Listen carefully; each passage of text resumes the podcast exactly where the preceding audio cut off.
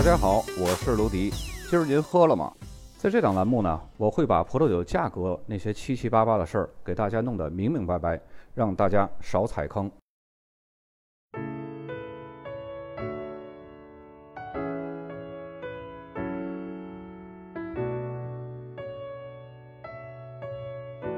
早在1812年，俄罗斯殖民者就开始在索诺马县海岸种植葡萄了。继往开来的创新的葡萄酒商也在不断的创造着历史。没有开创的先驱，索诺马县就不可能成为我们今天家喻户晓、备受喜爱的葡萄酒产区。索诺马县的葡萄酒事业发展的迅速，在上个世纪初期就已经初见规模了。早在1920年，这里就已经有了256家酿酒厂。种植面积已经超过了八千九百公顷，远高于洛杉矶。不过，随后由于禁酒令的出台，包括索诺马县这二百五十六家酿酒厂在内的整个加州七百多家酿酒厂遭到了灭顶之灾。直到一九三三年解除禁酒令的时候，整个加州存活下来的酿酒厂仅剩下一百六十家，索诺马县呢仅剩下五十家。由于二战的原因，阻碍了从法国进口葡萄酒。索诺马县的葡萄酒事业才得以恢复。到了二十世纪六十年代，美国成为了全球第一大经济体，同时美国人的生活发生了暴发户式的变化。也正是这随后的十年当中，索诺马县的葡萄酒工业发生了划时代的变化。美国民众对葡萄酒的喜好程度得到了空前的提升，需求量也不断的攀升。于是，新一代的酿酒厂就如雨后春笋般建立了起来，而且市场需求和消费量也在以每年百分之四十的速度增长。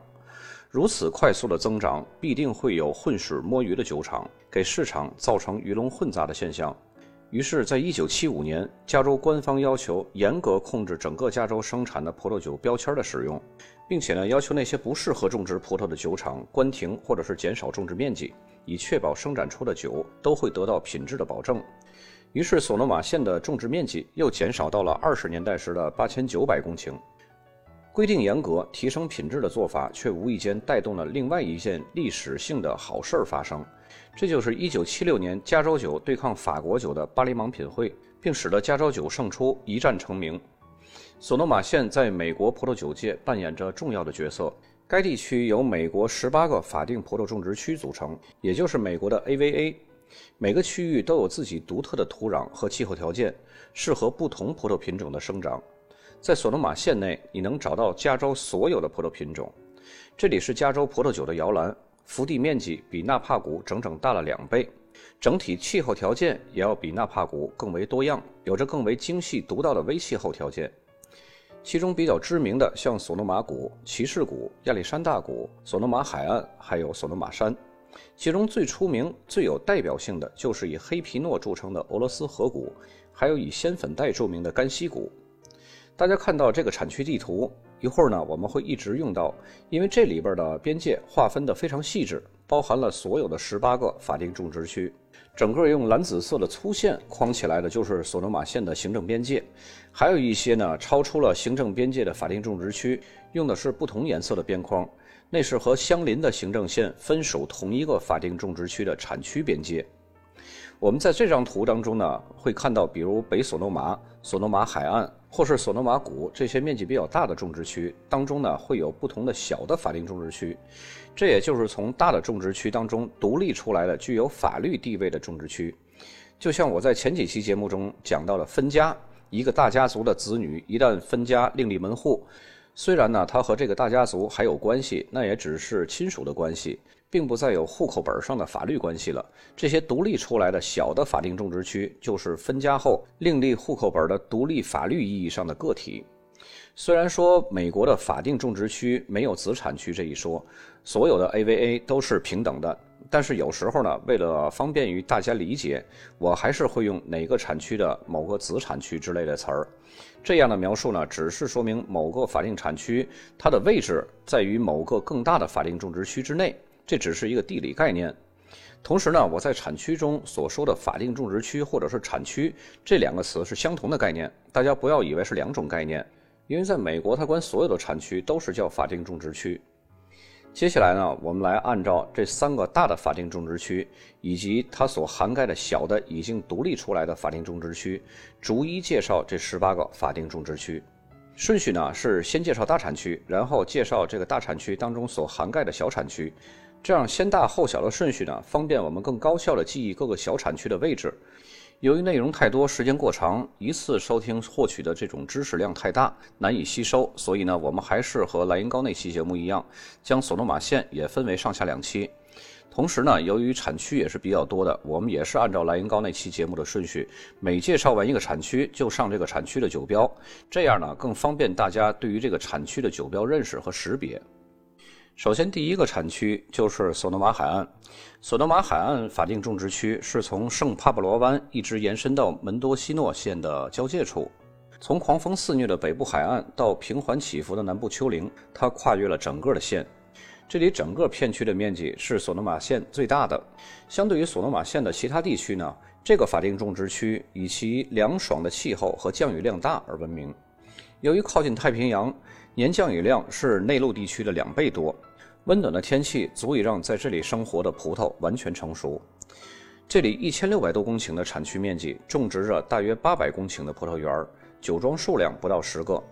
刚刚提到这三个数字里呢，不包含已经从中独立出去的法定种植区的面积，还有酒庄数量，比如绿谷的那一小部分。还有罗斯堡海景产区以及贝塔鲁马峡谷，这些法定种植区的面积还有酒庄数量是不含在内的。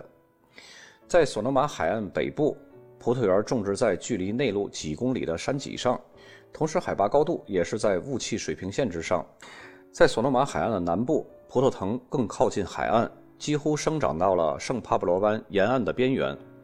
这里大部分区域呢，主要是种植黑皮诺，还有霞多丽以及少量的希拉。咱们这就来看一下索诺马海岸这个大片区的酒标，左边的箭头显示的就是索诺马海岸，然后右边的箭头显示的是黑皮诺葡萄品种。大家只需要记一下它这个产区的写法是怎么样就可以了啊。然后接下来要介绍的第二个产区就是罗斯堡海景种植区，它是位于索诺马县的西部，索诺马海岸产区的中央腹地。葡萄呢，大多是种植在罗斯堡历史公园上方的沿海丘陵地带。从葡萄园就可以俯瞰到太平洋。索诺马县在1817年种植的第一批葡萄，就是位于罗斯堡海岸种植区的俄美皮毛贸易公司的旁边。那时候啊，这里是以羊毛为支柱产业，并没有依靠种植葡萄和生产葡萄酒。直到1973年，由于羊毛的价格过低了，没有办法再继续支撑当地的经济，所以才开始转向了种植葡萄。当时种植的葡萄品种主要是以雷司令为主。再后来呢，当地的酒农经过不断的探索和发现，时至今日，黑皮诺和霞多丽毋庸置疑的已经成为了罗斯堡海景种植区最受欢迎、最出色的葡萄品种。同时呢，这里也种植南非的代表性葡萄品种皮诺塔吉，它是由一些南非的移民引入到当地的。该地区的葡萄园通常是环绕在山脊上，地势由峡谷、山脊还有海拔在两百四十米到五百五十米的陡峭山地组成的。虽然种植区距离寒冷的太平洋水域只有几公里，但也因其较高的海拔而产生了显著的微气候。在夏天呢，这里的葡萄园不但不会遭受到低海拔地区的潮湿雾水的侵扰，反而呢会享受到更多的温暖的阳光照射。在2011年，这片种植面积202公顷的罗斯堡海景种植区，凭借其独特的地势和微气候，从索诺马海岸种植区分离出来了，成为独立的法定种植区。如今这个种植区呢，由于生产着出色的黑皮诺还有霞多丽，而越来越受到关注了。但是这里的酒厂呢，却很少对公众开放和参观。接下来咱们看一下罗斯堡海景的这个酒标，大家看到左边的箭头下方指向的就是罗斯堡海景，和它并排的就是黑皮诺。罗斯堡海景和黑皮诺之间的就是索诺马县。这个图是比较清楚的，但是呢字会比较小，一会儿我会放到文稿的附件当中。大家可以点击那个高清的图去看。再接下来就是位于索诺马海岸东南部的一个更大的一个片区，是佩塔鲁马峡谷。佩塔鲁马峡谷它是基于气候和地形的因素呢，使它从索诺马海岸分离出来了，并且呢，在2018年被认证为法定葡萄种植区的。它也是少数跨越了行政边界线的索诺马县法定种植区之一。佩塔罗马峡谷的南部是分属于索诺马县，还有隔壁的马林县。大家看到地图最下方的蓝紫色和橘黄色这部分写着佩塔罗马峡谷的地方，蓝紫色区域属于索诺马县的，而橘黄色的区域呢，就是属于马林县的。法定种植区的总面积是八万一千九百四十公顷。葡萄园的种植面积呢是一千六百一十八公顷，这里是在二零一七年的十二月七号批准成为了索诺马县第十八个法定种植区的，并且呢在二零一八年的一月八号起开始生效，这也是如今索诺马县当中最年轻的一个法定产区。说到这儿呢，大家可能会看到很多在国内关于索诺马县法定产区的一些资料，它那个上面信息显示这里还不是法定产区。那只能说明他们查到的不是最新的版本，或者是从其他的老帖子上粘贴复制过来的，就当成自己的文章来发布了。其实啊，上一下索诺马县的官网就能全部显示出来最新的信息。所以给大家一个建议，就是知识哪怕是和人聊天的这种谈资，也不要简单的粘贴复制以讹传讹，要小心求证，更小心的去验证，否则自己在聊天中会无意间就成为了一个笑话。还有一点实用性的知识呢，请大伙儿注意，就是在二零一八年之前装瓶的这些酒贴的标签呢，依旧是索诺玛海岸产区的字样。只有在二零一八年一月八号之后装瓶贴上酒标呢，上面显示的才会是佩塔鲁马峡谷。那么装瓶日期是在哪儿看呢？一般这个酒瓶子的它的英文背标或者是酒帽上都会有标注的。佩塔罗马峡谷的名字呢，它是来自于加州海岸山脉和一个丘陵的缺口，也叫做风口，形成了一条这么南北走廊的一个地形。这里的地形呢和海拔差是很大的，既有洼地的丘陵，也有高耸的山谷。这样形成的风口呢，使得来自太平洋的凉风和雾气。很容易就进入到索诺马县内陆的各个产区，所以呢，索诺马县的所有的葡萄酒产区在不同程度上都受益于这些海风和雾气的影响。夏季的雾呢，使得这里的气温不会过于炎热，而冬季呢，海洋释放的热量也会缓和这一地区的寒冷，使得气温不会像内陆地区降得那么低。葡萄藤得以在冬季和春季交汇的早些时候就开始发芽生长。这样呢，可以使得葡萄有一个漫长而且凉爽的生长季。同时呢，沿海山脉的风口可以将凉爽的海风和雾从太平洋向东穿过佩塔鲁马市，向南呢吹至圣巴巴罗湾。持续的午后微风减缓了葡萄的成熟的速度，延长了成熟期，使得葡萄果实的风味物质和果味浓郁的特性得以充分的发展。这种气候条件种出的葡萄是可以酿造出优雅平衡的葡萄酒最关键的基础。这样的葡萄酿的酒呢，酒精含量会比较低，酸度会比较高，并且会带有成熟的果味儿。黑皮诺在佩塔罗马峡谷这个凉爽的产区占有百分之七十五的种植面积，是当之无愧的当地名片儿。霞多丽呢，则以百分之十三列居第二，也是非常值得关注的。当地凉爽的气候会使得霞多丽葡萄酒即使在橡木桶中发酵，也会保持原样的清新度。这两个葡萄品种呢，在当地还会被用来酿造传统法起泡酒，风格呢和香槟是非常类似的，但是比香槟更加有力度。在当地排名第三的葡萄品种呢，就是希拉。得益于这种凉爽的气候呢，这里出产的希拉从风格上更偏向于同样是气候凉爽的法国北罗纳河谷的风格。大家看到这个酒标就是佩塔卢马峡谷，左边箭头指向的就是佩塔卢马峡谷，然后右边的箭头指向的是霞多丽。这里面有一点呢，和我刚刚说的有一点逻辑冲突，就是它上面写的二零一七，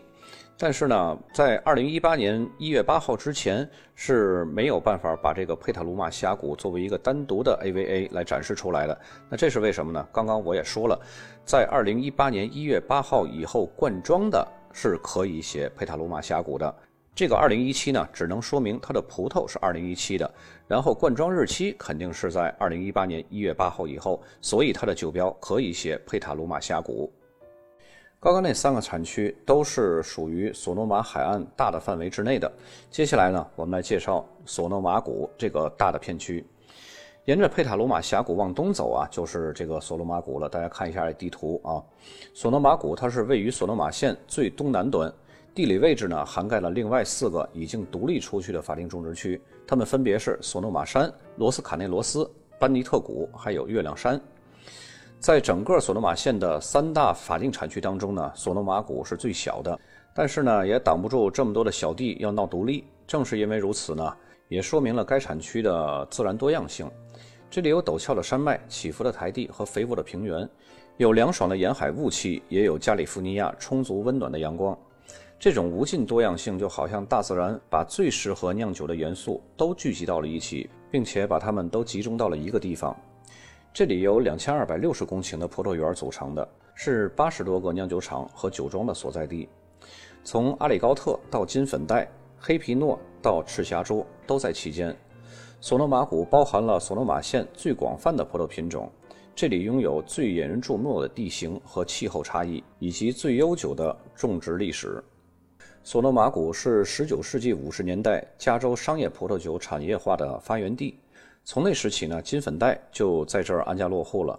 山谷上方的多山地形是非常有利于喜欢在阳光下晒太阳的葡萄品种扎根于此的。得益于午后的微风，使得赤霞珠更适合这里的气候条件，同时也得益于加州赤霞珠在国际上屡获殊荣，因此呢，赤霞珠的地位在这里变得越来越重要了。早在1981年，索诺马谷就获得了法定葡萄种植区的地位，同时也是索诺马县最早获得法定种植区的产区。咱们来看一下索诺马谷的这个酒标，详细的信息都是在这个酒标 logo 的下面这些个金字上啊，有点不太清楚。首先，这个左边的箭头指向的就是索诺马谷，然后这个索诺马谷呢，由于这个金色和这个暗黑色有点反光，看不太清楚。然后右面的箭头呢，就是梅洛葡萄品种。接下来我们来介绍另外四个在索诺马谷境内的已经独立出来的小的法定种植区。首先呢，就是索诺马山。索诺马山海拔高七百三十米，它是伫立在月亮谷的西边的边缘。从西边看呢，索诺马山并不是一座特别引人注目的山峰，它是由一系列的高低不平的山丘组成的，一个接着一个，整体呢呈现出金黄色，点缀着橡木林。它的西侧受到来自佩塔鲁马峡谷凉爽的海风和雾气的影响，使得这里拥有独特的山坡特质的风土。葡萄大多数呢是种植在索诺瓦山北坡和东坡的海拔一百二十米到三百六十米之间的葡萄园当中。这里呢是赤霞珠的领地，大部分的赤霞珠生长在山的东部，那里有雾，而且呢阳光充足，气候温暖。排水性极好的火山岩土壤使得这里生长的赤霞珠呢强劲而且优雅。索诺玛山上的大多数的葡萄园并不是相连成片的，而是零散的分布在树林和牧场之中。咱们来看一下索诺玛山的酒标，大家看到左边箭头指向的就是索诺玛山。咱们再看前面有索诺玛前缀的这些个产区呢，一定要看索诺玛后面的那个单词是什么。这样才可以更好的区分到底是哪一块法定种植区。然后右边的箭头呢，指向的就是索诺马山当地的小地主赤霞珠。再接下来，这个索诺马谷境内的独立的法定产区呢，就是班尼特谷。班尼特谷是索诺马县三座山峰之中坡度比较缓和的那个山谷，这里的土壤呢，主要是火山灰。排水性是非常好的，清晨的雾和海风相结合呢，为种植喜好凉爽气候的葡萄品种创造了理想的条件。班尼特谷总面积是三千三百公顷，但是种植面积仅有二百六十三公顷，是索诺马县比较小的法定种植区。这里有三十六个家庭式的酒庄，每家呢拥有的葡萄园面积平均不到八公顷。每到采收的季节啊，几乎全家上阵一起采收。他们的热情和坚定的信心为这个独特的葡萄酒产区注入了无限的潜力。班尼特谷葡萄酒是非常有特色的，这里伴随着夏日的晨雾、凉爽的海风，还有山间缓和的坡度，使得葡萄酒展现了凉爽气候下葡萄种植的最佳效果。虽然该地区的酿酒葡萄可以追溯到19世纪，但是直到20世纪70年代，该地区的潜力仍没有得到很好的开发。当时呢，只有少数有远见的现代派种植者坚定地认为，喜好凉爽气候的品种完全可以在这里茁壮地成长。如果要是精心的呵护，这里出产的葡萄酒完全可以和旧世界最好的葡萄酒相媲美。经过他们长期不懈的努力呢，终于赢得了众多专业酒评家的一致认可，认为班尼特谷已然成为了品质卓越的梅洛和霞多丽以及长相思的代名词。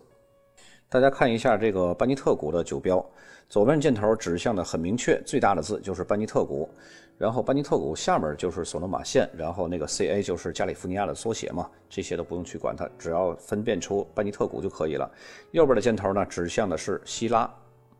然后接下来这个产区呢也是在索诺马谷境内的，是卡内罗斯，也叫罗斯卡内罗斯，叫哪个都可以啊。这个名字呢，它是在西班牙语当中是公羊的意思。可以追溯到十九世纪三十年代，当时这儿呢是由墨西哥管理这个地区的，牧羊场、牛奶厂和干草厂一直占据这里的主要的经济地位，直到二十世纪七十年代才被葡萄园所取代，并且呢，在一九八三年获得了法定葡萄种植区的地位。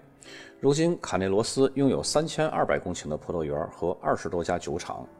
罗斯卡内罗斯，我们在讲纳帕谷的时候也讲过，这个产区呢，从行政区是划分一分为二的，一部分是属于纳帕谷，另一部分呢就是属于咱们现在讲的索诺马县。但是从法定种植区的角度上讲呢，它是属于一个法定种植区。罗斯卡内罗斯作为世界上最重要的产区之一呢，以气候凉爽、可以出品优质的霞多丽、黑皮诺和起泡酒而闻名于世，同时也是一系列顶级酒庄和葡萄园的所在地。旧金山湾北部的圣帕布罗湾使得罗斯卡内罗斯保持着凉爽和多风，但是不会太冷。尽管这个地区呈现出广阔的农业前途，但是当地稠密的粘土并不是特别肥沃和深厚，所以呢更适合种植葡萄。除了黑皮诺和霞多丽，这里的许多葡萄园都种植了所谓的加州克隆品种，比如说马天尼、天鹅和老温特。希拉呢，在这里是一个比较出众的新品种，同时也会有些葡萄园种植一些个梅洛或者是赤霞珠。咱们来看一下罗斯卡内罗斯这个产区的酒标，右上角箭头很简单明了，写的就是罗斯卡内罗斯。然后产区下面也是很简单明了的写着霞多丽。接下来我们来到了索诺马谷最后的一个子产区，位于索诺马谷地区内最东侧的丘陵地带，玛雅卡马斯山脉的山脊上有一座名为月亮山的山峰。山峰的正对面是索诺马山，这就是月亮山种植区。法定种植区的面积是七千一百五十公顷，其中葡萄园种植的面积呢是六百零七公顷，葡萄树都是种植在海拔一百二十米到六百七十米的地方。这里的土壤类型非常丰富，主要是以火山岩和岩石为主。葡萄园通常是面向西南方。不仅有充足的阳光照射，还有来自太平洋和圣帕布罗湾引入的海风关照，使得空气非常流通。在晴朗的日子里呢，从这里还可以看到南边不远处旧金山的摩天大楼在闪闪发光。它以前是属于索诺马谷法定种植区的一部分，一些索诺马谷最优质的葡萄园就是在这个地区。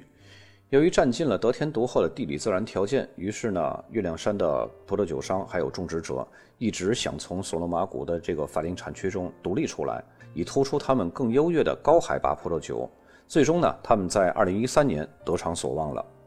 老藤金粉黛和赤霞珠是这里的标志性的品种。葡萄藤通过更紧密的种植来应对高海拔地势所带来的更强烈的太阳辐射和更强有力的风。同时呢，这种特殊的气候条件也有助于葡萄形成更重的颜色和更具特色的风味特征。从市场角度来看呢，酒农也更青睐这种更具特色、可以带来更高价值的葡萄。我们来看一下月亮山的酒标，左边的箭头指向的就是月亮山，依旧月亮山的下面也是显示的索诺马县。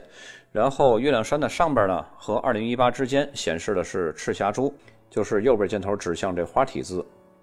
那么本期节目用到了一些高清大图呢，我会放在附件文稿当中，呃，也有可能呢会放在我的那个论坛圈子当中。大家如果有兴趣的话呢，也可以进一下我的那个听友圈儿，在那里边呢，我会放上一些补充性的材料和文件，就是我平时在节目当中没有来得及讲，然后后补充的东西，大家可以关注一下，那个经常会更新一下。本期节目呢就到这儿，咱们下期继续把索诺马县北索诺马那个大的产区，还有它涵盖的九个小的产区一次性讲完，咱们下期再见。